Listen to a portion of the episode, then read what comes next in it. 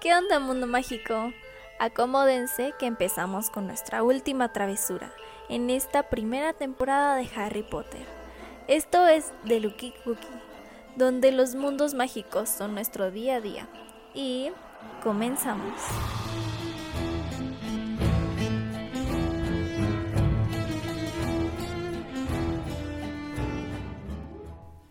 Como les spoilé la otra vez, en este episodio les traigo unas teorías de Harry Potter que estoy segura les pondrán de cabeza todo lo que creían. La verdad yo soy fan de las teorías, aunque hay algunas que no tienen ningún sentido, pero aún así son interesantes. Como que Hermione es la hermana de Harry y que Snape no se murió en realidad o que Ginny le dio mordente a Harry. no se pasen qué onda.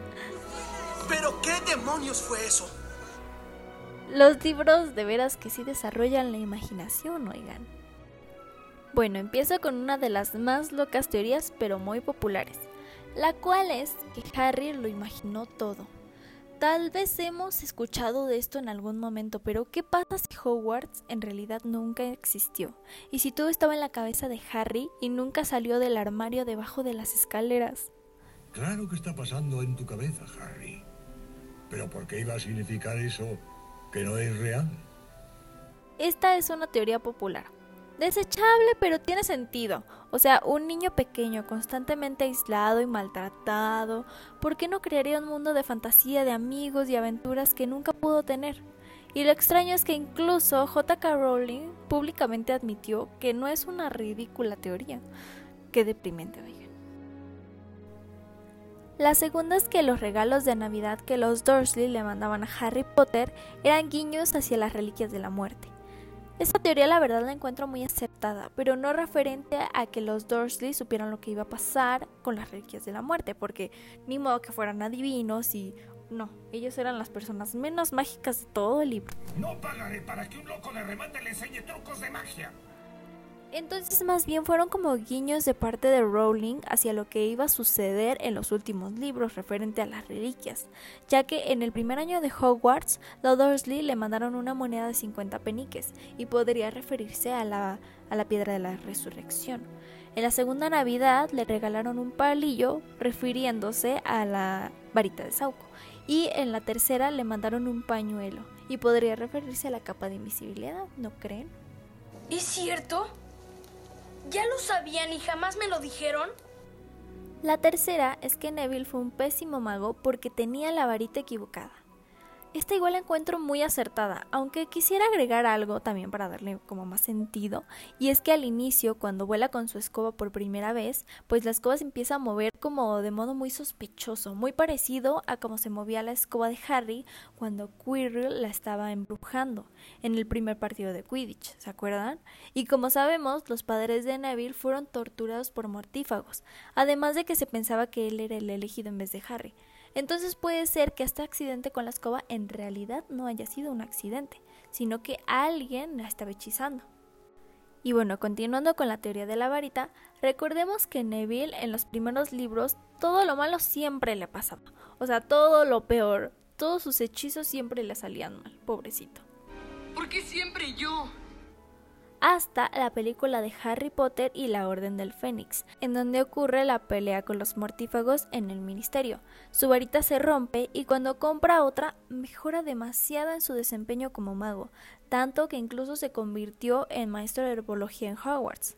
La varita que tenía antes era de su padre, y como sabemos, para hacer hechizos debidamente, tienes que tener una varita que te haya elegido a ti, específicamente que te haya elegido mientras no tengas una varita propia, sí se puede hacer magia, pero la varita no va a obedecer como debe ser, hasta tener una propia.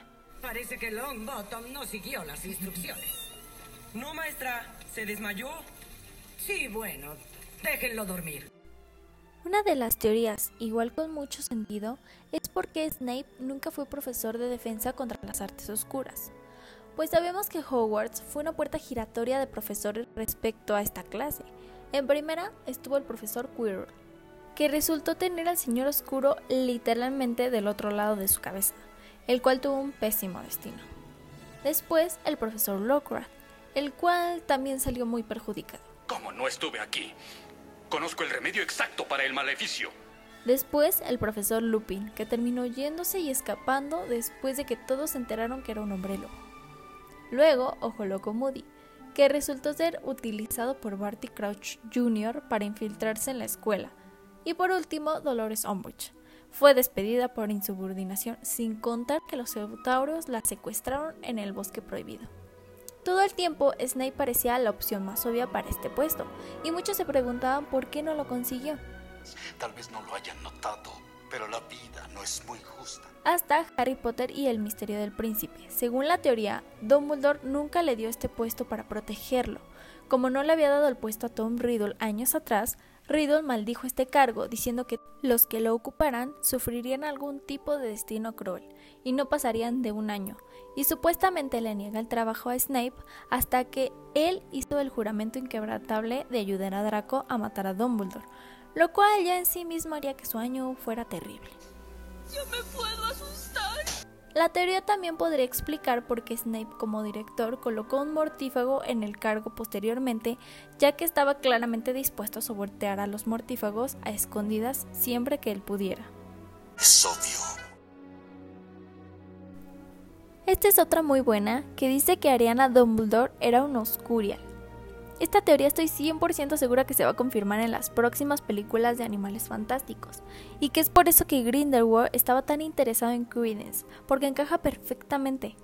Bueno, cuando Ariana tenía 6 años de edad, fue atacada por tres niños mogos que la habían visto practicar magia y quedó traumatizada de por vida, porque a partir de ese día no volvió a ser la misma. Ariana no quería volver a usar magia, pero tampoco podía deshacerse de ella, así que, en palabras de Aberfroth, la magia se le quedó adentro y la enloqueció ya que cuando no conseguía controlarla explotaba, y sucedían cosas extrañas y peligrosas. Incluso en uno de estos ataques explosivos asesinó a su madre por accidente, y ella murió a los 14 años tratando de evitar que sus hermanos y Grindelwald pelearan. Así que, bueno. ¿Qué es un Oscurial? Es un mago o bruja joven que ha desarrollado una fuerza inestable, incontrolable que explota y ataca. A esta fuerza se le conoce como un Oscurios, que se ocasiona por haber tratado de suprimir su magia, y por esto mismo suelen morir muy jóvenes. Suena justo como lo que le ocurría a Ariana.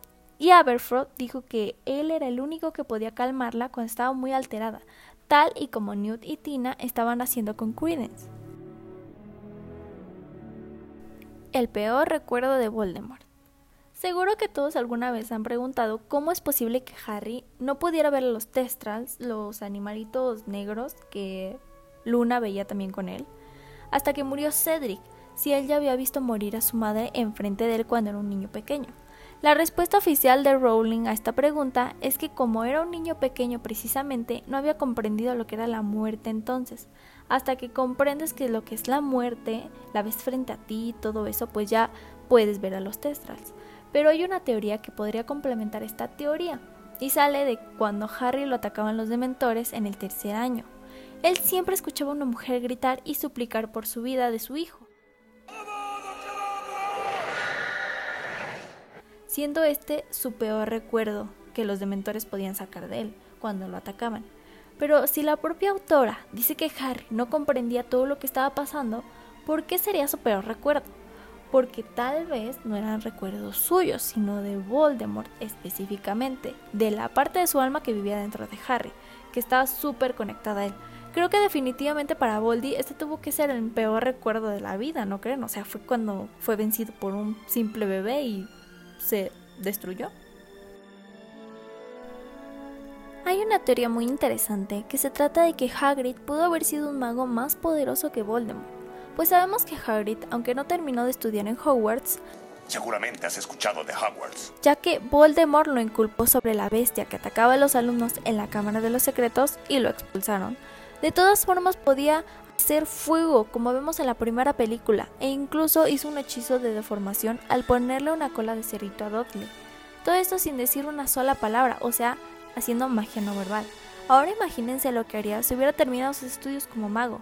Es por eso que se dice que Voldemort lo veía venir y se aseguró de que lo sacaran evitando así que siguiera estudiando en Hogwarts y desarrollara por completo sus habilidades mágicas. A todo esto incluyéndole el hecho de que era un semi-gigante y por eso su anatomía era diferente a la de los magos comunes, podía recibir incluso varios hechizos aturdidores y los resistía. Entonces se puede decir que esta teoría era cierta, ya que si Hagrid hubiera terminado sus estudios, hubiera sido un mago increíble, incluso más bueno que Voldemort y más resistente. Que agallas de tomar su lugar. Bueno, eso es todo acerca de las teorías. Claro que hay más porque los Potterheads somos bien creativos, ¿verdad? Pero hay una última cosa que me gustaría contarles. ¿Recuerdan que en el episodio anterior les platiqué sobre por qué Narcisa le mintió a Voldemort sobre si Harry estaba muerto o no? Bueno, se los conté de una forma muy llana, aunque la verdad no sé por qué, pero esta historia se me hace, me hace mucho sentido en varias cosas y les voy a decir por qué. Debes contárnoslo todo. Déjalo que respire, Hermione. Bueno, me quedé en que si bien Narcisa se educó con la ideología de la pureza de la sangre, amaba con todo su corazón a su familia y habría hecho por ellos lo que fuera. Era una madre amorosa a su modo y siempre vio por darle lo mejor a su esposo y a su hijo. Su matrimonio con Lucius no fue arreglado como el de su hermana Bellatrix y Rodolfo Lestrange, sino que ellos dos realmente se amaban. Los dos crecieron con las mismas ideologías y aires de grandeza, o sea, literalmente eran el uno para el otro. Lucius nunca le escondió a Narcisa que él era un mortífago, ya que se tenían plena confianza entre los dos y sus ideas eran similares. Y Narcisa poco a poco comenzó a involucrarse en la vida de los seguidores de Voldemort, pero nunca se convirtió en mortífago, ella no tenía la marca tenebrosa. Sin embargo, ayudaba en todo lo que podía a su marido y en sus misiones. Por desgracia para ellos, Voldemort fue derrotado por primera vez y varios mortífagos fueron capturados. Narcisa estaba muy preocupada, pero Lucius tenía un plan, y usando sus contactos y sobornos en el ministerio, más fingir haber sido controlado, se salvó de ser encarcelado en Azkaban.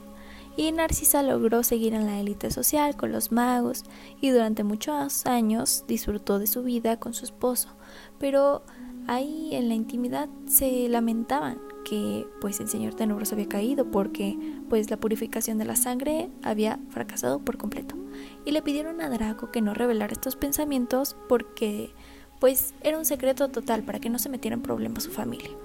Pero dentro de Narcisa quedó con un poco de miedo porque si Voldemort regresaba y se quería vengar de su familia porque le había dado la espalda a los demás mortífagos. Y pues Draco creció rodeado del amor de sus padres y aunque Lucio siempre fue muy estricto, lo amaba. Y Narcisa era la más cariñosa con él, o sea, le cumplía todos sus caprichos, le mandaba un buen de dulces en Navidad y en vacaciones lo recibía con los brazos abiertos. Y justamente este amor de madre fue la razón por la que Narcisa traicionó a Voldemort. Bueno, cuando Draco llegó a la edad para ir a algún colegio, de hecho, Lucius quería mandarlo a Domostrang porque ahí se enseñaban artes oscuras y era una rama de la magia que le fascinaba a Lucius desde el colegio. En Hogwarts no se enseñaba y además ahí estaba Dumbledore y no le agradaba desde sus días que le servía a Voldemort, ya que se decía que era el único mago que éste le temía. Aún así, Narcisa convenció a Lucius de que no lo mandara tan lejos, porque lo extrañaría muchísimo. Y Lucius, como pues ahí en la que mandaba era Narcisa, dijo, órale, va a Hogwarts. Bueno, cuando el señor tenebroso regresó de la muerte, perdonó a Lucius por no buscarlo y le dio la misión de buscar la profecía que, como bien saben, falló y fue encarcelado en Azkaban. Esto fue muy duro para Narcisa y Draco, o sea, siempre habían solucionado sus problemas de la familia, pero Lucius estaba en la cárcel y Narcisa estaba, se molestaba con todo aquel que mencionaba las fallas de su esposo y siempre estuvo a la defensiva, incluso con su hermana Bellatrix. Y no lo hizo con Voldemort porque fue por puro miedo y prudencia, pero, o sea, estaba el quiebre de su familia y ahí es donde empieza la redención de ella. O sea, por castigo de las acciones de su padre, Draco tuvo la tarea de asesinar a Dumbledore. Ah, imagínense el terror que sintió al saber esto, así que fue en busca de Severus Snape, quien siempre había sido como amigo de la familia desde el colegio, y les aplicó por ayuda, y por eso hicieron el juramento inquebrantable, y shalala, shalala. Y prácticamente Draco sí logró su cometido, pero no quería hacerlo, y Narcisa lo sabía, y pues entró en una super depresión y todo eso, y Narcisa lo ayudaba como podía, y fue así como Lucio regresó con ellos al salir de Azkaban pero desde entonces fueron humillados horrible por Voldemort y tratados de la peor manera. Y es así como llegamos a la batalla de Hogwarts, el punto decisivo cuando Narcisa traiciona a Voldemort y tiene su redención como personaje. O sea, durante meses fue maltratada y humillada y vio como su esposo era igual tratado de la peor manera, y eso a pesar de haber sido leales a las órdenes de Voldemort. O sea, y en ese momento Draco había desaparecido en medio de toda la batalla, ya que quiso ir a combatir a Harry, pero terminó pues siendo noqueado y ella no sabía si estaba vivo o muerto, y su familia tenía una oportunidad de volver a estar juntas. O sea, imaginen a sus madres en esa situación, es obvio lo que haría a pesar de que Voldemort pues sí les había dado lo que deseaban desde pequeños, ¿no? Como la pureza de la sangre.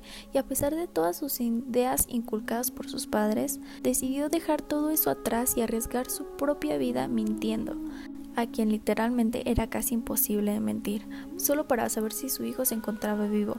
O es como ofrece revisar a Harry, si sigue con vida tras recibir la maldición asesina de Voldemort. Aquí él cometió un error muy grande. Bien pudo cerciorarse él mismo, pero tuvo miedo. Y pudo también decirle a Bellatrix, quien no lo engañaría para nada. Pero no, le dijo a Narcisa que vaya. A quien estuvo maltratando y haciendo de menos. O sea, vaya error. Ella se acerca a Harry y al darse cuenta de que respira y está consciente, le pregunta si Draco está con vida. Y Harry le dice que sí. Aquí es donde tomó una decisión. Bien podría haber dicho la verdad y Harry sería asesinado, pero probablemente su familia sufriría para siempre bajo el régimen de Voldemort. Lo mejor era mentir y buscar a Draco en el castillo para poder huir, o mejor aún, ver la caída del Señor Tenebroso. Narcisa, con todo el amor de una madre puede tener a su hijo, se gira y mirando a Voldemort con sangre fría le dice que Harry está muerto. Y de hecho, gracias a esto que hizo, no los enviaron a Azkaban después. Pero en ese momento Voldemort, extasiado por la noticia, no se preocupa buscar en los pensamientos de Narcisa si esto es real o no, y lo toma como cierto y se dirige a su perdición. En conclusión, siempre fue el amor de una madre el peor enemigo que Voldemort tuvo en las dos guerras mágicas que provocó. Qué linda y profunda historia, ¿no? Les digo que esta saga es de mis favoritas porque nos crean un mundo súper profundo y desarrollado. Pero bueno, con este episodio terminamos esta primera temporada de Harry Potter. Espero que la hayan disfrutado tanto como yo y que les haya servido para acercarse más a la saga y entender este mundo. Recuerden que todos los jueves hay episodio nuevo y no pueden perderse el siguiente en donde nos vamos a adentrar en otro mundo increíble que me muero por compartir con ustedes. Feliz fin de semana y travesura realizada.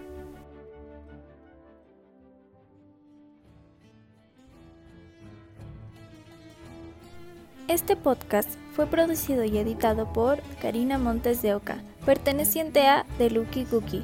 Queda prohibido el uso de este audio distinto a los establecidos dentro del programa.